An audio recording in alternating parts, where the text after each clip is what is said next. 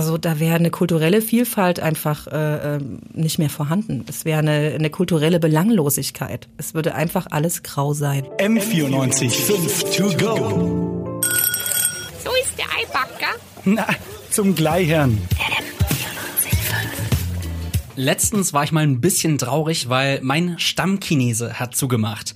Es war ein chinesisches Restaurant, das 18 Jahre lang offen hatte und eigentlich immer bei mir war, mir in den schlimmsten Zeiten beigestanden hat. Und von einem Tag auf den anderen hatte er leider einfach zu.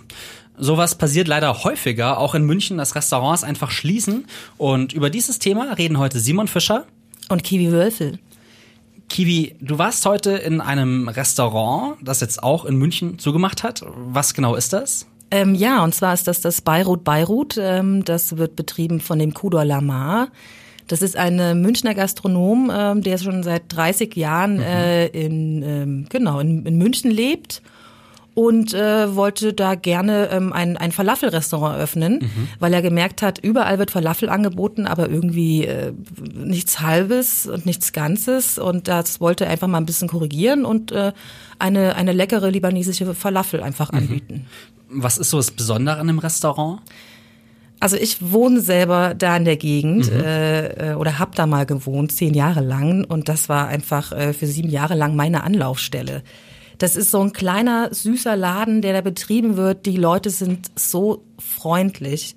Man hat immer irgendwie ein Stück Kuchen bekommen extra oder irgendwie einfach ein nettes Lächeln oder mal ein Getränk umsonst oder einfach mal ein nettes Gespräch. Das war einfach das war einfach schön. Also das einfach so eine super Wohlfühlatmosphäre, die einem da in diesem Restaurant auf jeden Fall geboten wurde. Gibt es denn irgendwas, was der Besitzer sonst noch anders macht als andere Restaurantbetreiber?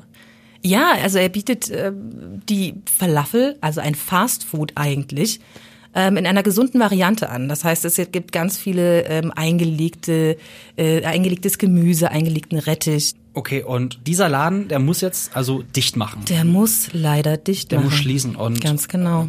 Geht sowas einfach, dass man einen Laden einfach dicht machen muss?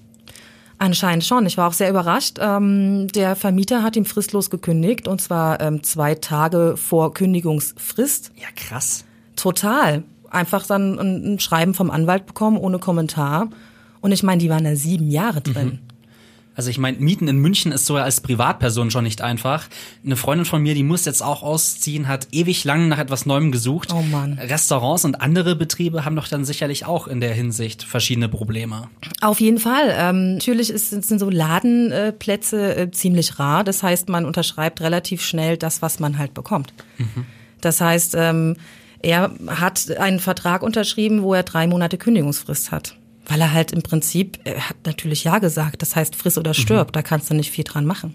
Scheint also, dass sowas in München oder auch in anderen Städten also durchaus häufiger vorkommt. Auf jeden Fall, auf jeden Fall. Es ist doch dann aber auch für die Stammgäste relativ schlimm, oder? Wenn man sich, also wie gesagt, bei mir war es ja auch so, dass mein chinesisches Restaurant einfach zugemacht hat. Ich habe mir da sehr, sehr oft mittags irgendwie mal was geholt und wenn man so eine Bindung hat, dann bleibt die doch eigentlich so ein Leben lang, müsste man meinen. Ja, total. Also ich meine, es gibt noch ähm, schräg gegenüber gibt's noch das Manusche. Das ist der zweite Laden von dem ähm, Kudor Lamar. Ähm, aber das Beirut, das ist schon, ich meine, das ist, das ist die beste Falafel, finde ich zumindest. Heute habe ich mit dem Besitzer vom Beirut Beirut gesprochen, den Kudor Lamar, und der sagt da Folgendes dazu. Nachdem wir letzte Woche auf Facebook das öffentlich gemacht haben mit der Kündigung, es kamen unglaublich viele Meldungen, Stammgäste, Nachbarn, die schockiert über diese Nachricht waren, weil auch manche mit dem Laden so ein bisschen aufgewachsen sind. Gibt es jetzt in der Hinsicht eigentlich vielleicht irgendwie einen bestimmten Grund für die Kündigung, was da mit diesem Anwaltsschreiben eben reingeflattert ist? Warum muss der raus oder muss er raus? Also offiziell gab es da ähm, keinen Grund, aber er meinte, dass er vermutet, dass es da um die äh, Tochter des, äh, des Vermieters geht. Die hat mhm. sich, die wohnt nämlich direkt über dem ähm, Beirut Beirut und die hat okay. sich wohl öfters mal über den Geruch, ich meine, ähm, beschwert und äh, äh, dass es ein bisschen zu laut ist. Die wohnt aber erst seit drei Jahren da und da war das Beirut Beirut einfach schon vier Jahre drin. Den gibt's also schon viel länger. Es erinnert mich so ein bisschen an die Geschichte, die ich aus Holzkirchen mal gehört habe.